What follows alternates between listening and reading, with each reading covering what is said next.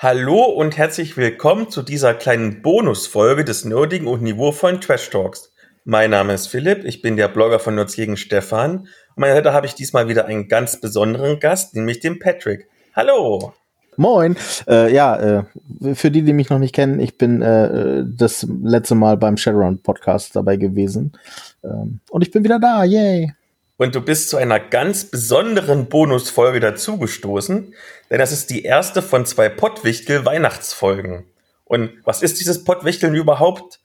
Das sind insgesamt sechs Podcasts, nämlich Greifenklaue Podcast, Nerd ist ihr Hobby, Frostcast und das Team Wintersturm plus eins auf Podcast, per Anhalter durch die Fantastik und eben der nerdige Niveau vor der Trash Talk. Und die können sich jeweils zwei Themen wünschen und dann wird unter den ganzen TeilnehmerInnen ausgelost, wer diese Themen besprechen muss.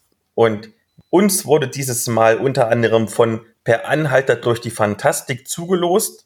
Hilfe, meine Runde schrumpft. Was macht man, wenn immer SpielerInnen kurzfristig absagen? Tja, Patrick, was mache ich dann? Rausschmeißen. Schwierig. Ähm, es kommt darauf an, man muss das, glaube ich, unterscheiden. Sind es A, immer dieselben Leute. Wenn es immer dieselben Leute sind, äh, beziehungsweise immer derselbe Leut äh, in, in, in der, im Singular, dann muss man, glaube ich, einfach mal ein Gespräch suchen, ne? Oder äh, mal gucken, woran es liegt. Also es kann ja durchaus sein, dass es halt irgendwie, keine Ahnung, wenn man kurzfristig ähm, eine Schicht reingedrückt kriegt oder so, das kann ja immer mal passieren. Das muss man dann halt irgendwie abfangen. Ich selbst äh, kann das irgendwie nachvollziehen, wenn man das irgendwie als Elternteil irgendwie Probleme hat, dann könnte das ja vorkommen, dass äh, man einfach gar nicht loskommt, weil das Kind sich überhaupt nicht beruhigen lässt oder was auch immer oder gar nicht schlafen will. Dann ist das halt so. Oder Kind ist krank oder was auch immer. Da gibt's ja diverse Sachen. Wenn es mehrere sind, dann wird's glaube ich, schon schwieriger, weil mit mehr Leuten muss man dann entweder einen besseren Termin suchen oder sich eine andere Aktivität suchen, würde ich jetzt mal sagen. Also gefühlt sind die Leute dann ja nicht wirklich dann committed für die Sache Rollenspiel, wenn ihnen das nicht so wichtig ist, weil andere Termine werden ja auch eingehalten. Warum halt nicht das? Da muss man manchmal vielleicht hinterfragen, wie wichtig ist dir das eigentlich noch? Tja, die Alternative wäre natürlich immer was als Backup planen. Ja, Brettspielabend, quatschen, was auch immer. Aber wenn man sich halt zum Rollenspiel treffen will, dann äh, will man sich halt wahrscheinlich zum Rollenspiel treffen. Das ist dann schwierig manchmal. Ich kann das mit der mangelnden Planbarkeit oder den spontan anderen Sachen wie Diensten, da ich ja selber als Krankenpfleger an der Corona-Front arbeite, sehr gut nachvollziehen. Aber sagen wir mal, das Kind ist jetzt im Bund gefallen und wir haben ein, zwei, drei Leute, die wirklich sehr unzuverlässig sind, unabhängig davon, dass, wie du gesagt hast, Arbeit oder das Kind mal spontan dazwischenkommt. Was kann ich denn dagegen tun? Und ich glaube, ich möchte das aufteilen in zwei verschiedene Bereiche, nämlich langfristig und kurzfristig. Und lass uns mal mit langfristig anfangen. Und mir sind da so zwei Sachen in den Kopf gekommen gleich. Und zwar einmal den sogenannten Gruppenvertrag. Und ich glaube, es gibt im gesamten Rollenspiel Deutsch kein deutscheres Wort als Gruppenvertrag. Vor allem, weil es kein physischer Vertrag ist, ja. Und der Session Zero, also der ersten Runde, wo man sich schon mal so ein bisschen bespricht. Und da hast du ja gerade schon gesagt, man sollte schon mal am Anfang so ein bisschen sagen, hey, wir wollen jetzt einmal in der Woche spielen und wenn das dir wirklich wichtig ist und du teilnehmen möchtest, dann versuch doch möglichst meinetwegen jeden Donnerstagabend dir freizunehmen. Hast du denn Erfahrungen mit Gruppenverträgen? Nur implizit. Also wir haben so explizit nie wirklich äh, Session Zeros gemacht. Liegt auch daran, dass ich halt relativ wenig wechselnde Gruppen habe. Also ich bin seit Jahren halt irgendwie in derselben Gruppe und da sind immer nur maximal ein bis zwei Spieler halt ausgewechselt, immer mal wieder, wenn halt einer wegzieht oder was auch immer halt so dazwischen kommt. Aber ansonsten mit dem Gruppenvertrag selber keine Berührungspunkte. Aber ich finde es gut und wichtig, dass sowas existiert. Und ich finde auch gut und wichtig, dass man sich im Klaren darüber ist, was man dann jetzt hier genau macht. Ne? Also bei uns ist der Gruppenvertrag quasi, deswegen sage ich, es ist nichts Festgeschriebenes, der ist implizit da. Es wird Dienstag um 19 Uhr gespielt. Punkt. So, das heißt, Dienstag 19 Uhr sind alle da. Und das hat auch in den letzten Jahren halt immer hervorragend funktioniert. Also zumindest was die zeitliche Komponente betrifft. Ne? Andere, also es kann halt immer mal sein, dass was dazwischen kommt. Wie gesagt, kurzfristige Sachen sind halt einfach nicht planbar. Aber äh, selbst äh, Leute, die im Schichtdienst arbeiten, haben das irgendwann so gebaut gekriegt, dass sie halt gesagt haben, Leute, ich brauche Dienstags frei. Dienstagabend ist mein Tag. Legt mir irgendwelche anderen Schichten, aber Dienstag, ne, nichts. Corona ist natürlich was anderes. Äh, Leute im Schichtdienst in, in der Pflege und im, im Rettungsdienst sind natürlich was anderes, aber für äh, Einzelhandel zum Beispiel ist es durchaus planbar. Ich habe da ein persönliches, sehr negatives Beispiel, das ist meine eigene Erfahrung. Ich wurde mal eingeladen zu einer Rollenspielrunde Judge Dredd und ich fand das ganz spannend, dachte mir so cool, bisschen Sci-Fi und Cyberpunk und Postapokalypse, das ist genauso mein Ding. Mhm. Und dann war das tatsächlich aber der Anfang von einer langfristigen Kampagne und ich wusste davon nichts. Ah. Ähm, wurde mir nie so kommuniziert und du bist erstmal einen halben Abend damit beschäftigt, nur auszuwürfeln, ob du überhaupt die Charaktererstellung überlebst. Und dann haben wir halt noch ein bisschen gespielt und dann war so, ja, wir treffen uns nächste Woche wieder. Und es war einer von meinen äh, räumlich weit entfernten Bekannten, wo ich ungefähr so 90 Kilometer fahren müsste mit dem Auto. Oh ja. Und wenn ich wirklich dann gedacht habe, unabhängig davon, dass ich in einem Schichtdienst arbeite, hätte ich gerne gewusst, dass das ein Anfang von einer Rollenspielkampagne ist, dann hätte ich entweder kommuniziert gleich, dass das für mich nichts wird, jede Woche, oder dass ich gleich gesagt hätte, nee, sorry, wir können ja irgendwann einen One-Shot spielen, aber mit mir wird das jetzt keine langfristige Kampagne. Und ich bin dann, weiß ich nicht, ich glaube, vielleicht zweimal noch dabei gewesen, verteilt über einen längeren Zeitraum. Und natürlich war das auch dann bei den anderen Spielenden eine gewisse Unzufriedenheit, dass ich nicht so oft kommen konnte. Aber wie gesagt, ich wusste es vorher nicht. Und hätte ich es gewusst, hätte ich gleich gesagt, nee, das ist mit meinem Lebensstil in Anführungszeichen leider nicht so machbar. Hm. Ja, kann ich absolut verstehen. Ich habe gerade jetzt Montag angefangen, beziehungsweise letzten Montag haben wir gerade eine neue Runde gestartet. Äh, das ist jetzt tatsächlich die erste neue Runde seit, ich glaube, Jahren, die ich irgendwie anfange. Äh, und zwar online, ne, Corona-konform.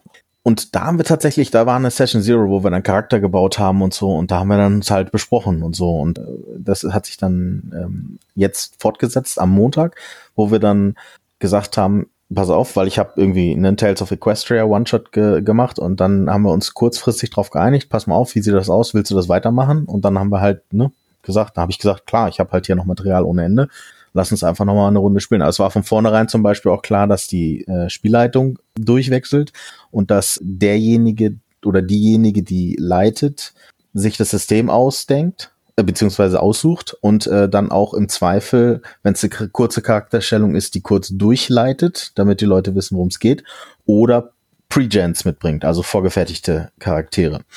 So, und äh, die Regeln musst du nicht wirklich wissen, außer als Spielleitung. Und die Spielleitung äh, macht das dann halt kurz durch. Das war aber im Vorhinein klar. Also das ist tatsächlich so ein, auch so ein Positivbeispiel, was ich noch bringen könnte, was ich jetzt wirklich in letzter Zeit erlebt habe gerade. Dann gehen wir jetzt mal davon aus, dass das Kind gerade in den Brunnen gefallen ist. Also wir haben eigentlich heute vereinbart, wir zocken zusammen und dann kommen vielleicht ein, zwei Leute nicht. Was würdest du denn dann tun? Also du hast ja immer trotzdem den Abend freigenommen Würdest du dann trotzdem mit dem paar Hanseln dich noch treffen und irgendeine Ahnung noch eine Brettspielrunde machen? Oder ich habe mir zum Beispiel jetzt aufgeschrieben als Möglichkeit, dass du vielleicht schon ein Zweitsystem zur Hand hast. Es gibt ja ein paar Rollenspiele, da kannst du problemlos zu dritt spielen. Eine Spielleitung, zwei SpielerInnen. Wie würdest du das denn handeln? Normalerweise ist es dann so, dass wir entweder äh, das ausfallen lassen, das ist die eine Variante, die besteht natürlich immer, äh, die zweite Variante ist, wenn man sich natürlich äh, immer treffen will, dann trotzdem treffen und quatschen. Also wir haben uns dann ab und zu angewöhnt, dass wir dann nicht wirklich spielen, aber äh, losen Charakterstuff machen. Also ähm, was ist, ne, was, was machen die gerade alle und äh, gibt es noch irgendwas, was ihr unbedingt steigern wollt oder wollt ihr noch irgendwas? Oder das sind so ideale Sachen wie zum Beispiel, ey, ich wollte eigentlich noch initiieren. Ah, super, dann können wir noch eine kurze Metaqueste machen mit irgendwie zwei Leuten. Ne? Super, sind sowieso beides Magier. Sonnegeschichten kann man dann halt machen. Und Brettspiel geht natürlich auch immer. Also ne, da wir Regale voll mit Brettspielen haben, ist das auch kein Problem zu sagen, einfach ja, okay, pass auf. Dann machen wir jetzt halt, äh, keine Ahnung, spielen wir jetzt noch irgendwas. Alternativsystem tendenziell eher nicht, weil wir relativ eingeschossen sind auf Shadowrun, was wir halt spielen praktisch durchgehend. Ähm, also jetzt mit Geheime Welt der Katzen geht das. Da kann man vielleicht noch mal irgendwie, da wir das gerade angefangen hatten, kurz vor Corona, könnte man jetzt als Zweitsystem vielleicht noch mal hin und her springen. Das ginge wahrscheinlich. Weil gerade bei Geheime Welt der Katzen, da kann man halt auch mal irgendwie nur mit zwei Katzen rumlaufen, weil die dritte halt nicht rauskommt. weil der Besitzer sie eingesperrt hat oder so. Äh, das kann man ganz gut machen. Ansonsten, klar, Ersatzsystem ist immer eine gute Sache, wenn das alle so mitgehen. Ich kenne das tatsächlich von einer befreundeten Shadowrun-Gruppe, dass die teilweise sogar so weit sind, dass es nur noch eine Spielleitung und ein Spieler ist und die trotzdem ihren Metaplot voranbringen. Dann ist halt so, dass meinetwegen dieser eine Runner plötzlich getrennt wird von der Gruppe und wird plötzlich gejagt irgendwie von den ganzen Corporations oder er muss mal schnell so ganz alleine, weil der Nachbar mal klingelt und sagt, kannst du mir mal den Laden da drüben überfallen, weil ich brauche irgendwie das Geld. Und die dann teilweise wirklich auch metaplotmäßig und vor allen Dingen, das habe ich gemerkt in meiner eigenen Instagram Girls Runde, was schwierig ist, dass auch die Erfahrungspunkte dann gefarmt werden. Ich habe ganz stark gemerkt, nehmen wir zum Beispiel, meine Freundin spielt ja immer mit mir mit. Mhm. Äh, wir versuchen immer das möglichst zu machen. Ja. Und weil die von allen SpielerInnen am allerhäufigsten mitspielt, ist die jetzt schon Level 5, während andere noch bei Level 2 rumkrebsen. Ja. Und es ist ja eine Beyond the Wall Runde, da ist es jetzt nicht so dramatisch, wenn du halt mal, weiß ich nicht, statt 12 eine 13 hast oder so. Der, der eine Wert mehr macht da nicht viel aus. Aber sagen wir bei anderen Rollenspielen oder generell ist es schon natürlich ein bisschen unfair, wenn Level 5 Charaktere äh, halt alles weggewaschen irgendwie, während die anderen mit Level 2, gerade wenn sie meinetwegen ZaubererInnen spielen, irgendwie einmal angeguckt werden vom Monster und zack sind sie tot. Ist dem wirklich so? Also ich habe die Erfahrung halt nicht gemacht. Also das, was ich äh, habe kein Problem damit, einen äh, einen Level 10 Charakter mit einem Level 1 Charakter zusammenzuschmeißen und beide irgendwie zu beschäftigen. Aber das ist sicherlich äh, eine Frage der, der, wie gut kann man Spieler oder wie, wie erfahren ist man als Spielleiter. Gut ist ja immer relativ, aber wie erfahren ist man als Spielleiter und kriegt man das irgendwie gehandelt. Ich sehe, dass das ein Problem sein kann ja, wenn man, wenn sich alle einig sind, dann muss man halt eventuell Zusatzabenteuerpunkte vergeben oder so, dass halt alle aufsteigen. Also ich sorge schon dafür, dass die alle miteinander spielen können. Aber wenn du wirklich streng nach Regelwerk spielen würdest, und das ist ja auch so ein OSR-Spiel, mhm. also ich glaube Oldschool Renaissance ja. oder wie es immer genau. heißt. Ähm, und da weiß ich nicht, als ähm, Zauberer würfelst du, ich glaube, ein wie vier oder ein wie sechs maximal auf Lebenspunkte, mhm. äh, während die Krieger und so haben, glaube ich, sogar ein wie zehn, also haben schon mal ordentlich Stärke und die leveln und leveln, leveln immer auf und irgendwann haben die drei, vier, fünffache und dann ist es natürlich immer schwer, die Monster ein bisschen anzupassen. Mhm. Was ich noch sehr gerne mache tatsächlich, wenn es mal irgendwie zeitlich nicht klappt, ähm, man bindet andere Spieler in die Kampagne zumindest narrativ ein. Mhm. Das geht ja zum Beispiel bei Call of Zulu. Da gibt's ja eine ganze Menge an Brettspielen oder zum Beispiel gerade auch jetzt hier Dungeons Dragons, das ganze OSR-Kram und so. Mhm du spielst irgendwas und das ist jetzt vielleicht nicht das Abenteuer deiner Heldengruppe, aber es ist zum Beispiel was, was auf der Metaebene woanders passiert oder irgendwelche Sagen. Zum Beispiel, wir haben letztens gespielt, weil wir nur zu zweit waren, Crypt Hunters von Games Workshop. Ja. Das ist Kenn ich. dieser kleine Dungeon Crawler, ja. den ich letztens mit dem Ingo Greifenklaue im Podcast besprochen habe. Das ist ganz cool. Das ist wirklich ganz cool, tatsächlich. Und dann war das in der nächsten normalen Rollenspielrunde quasi so eine Geschichte, eine Heldensaga, die der, der Bade des Dorfes den erzählt hat. Ah. Und dann war das eine schöne atmosphärische Einbindung. Hat natürlich jetzt niemand mehr irgendwelche Erfahrungspunkte oder so gebracht, weil das ja ganz andere Spiele sind. Aber den einen Abend haben wir uns nicht gelangweilt und wir mussten jetzt die Runde unbedingt absagen.